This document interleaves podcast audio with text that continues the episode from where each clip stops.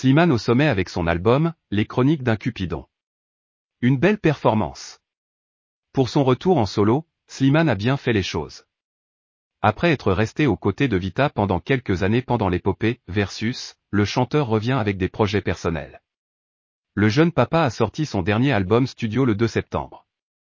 Baptisé Les Chroniques d'un Cupidon, celui-ci se hisse déjà au sommet des classements. La preuve, selon le syndicat national de l'édition phonographique L'Opus est premier des ventes, une semaine après son lancement. Plus de 18 700 exemplaires ont été vendus pour Slimane. Slimane se confie sur Les Chroniques d'un Cupidon. Dans Les Chroniques d'un Cupidon, Slimane a décidé de parler de l'amour, sous toutes ses formes, j'avais ce besoin-là de déclarer ma flamme à ma fille, à mes sœurs. J'aime cette idée de leur laisser une trace, dit-il au micro d'énergie. Des chansons personnelles, dans lesquelles il s'exprime pleinement, la musique ça me permet d'avoir un ancrage, de pouvoir écrire ces chansons-là, pour moi c'est une thérapie. Et de pouvoir faire de quelque chose qui t'a fait du mal, un objet qui devient une belle chanson, c'est un pouvoir que je suis content d'avoir.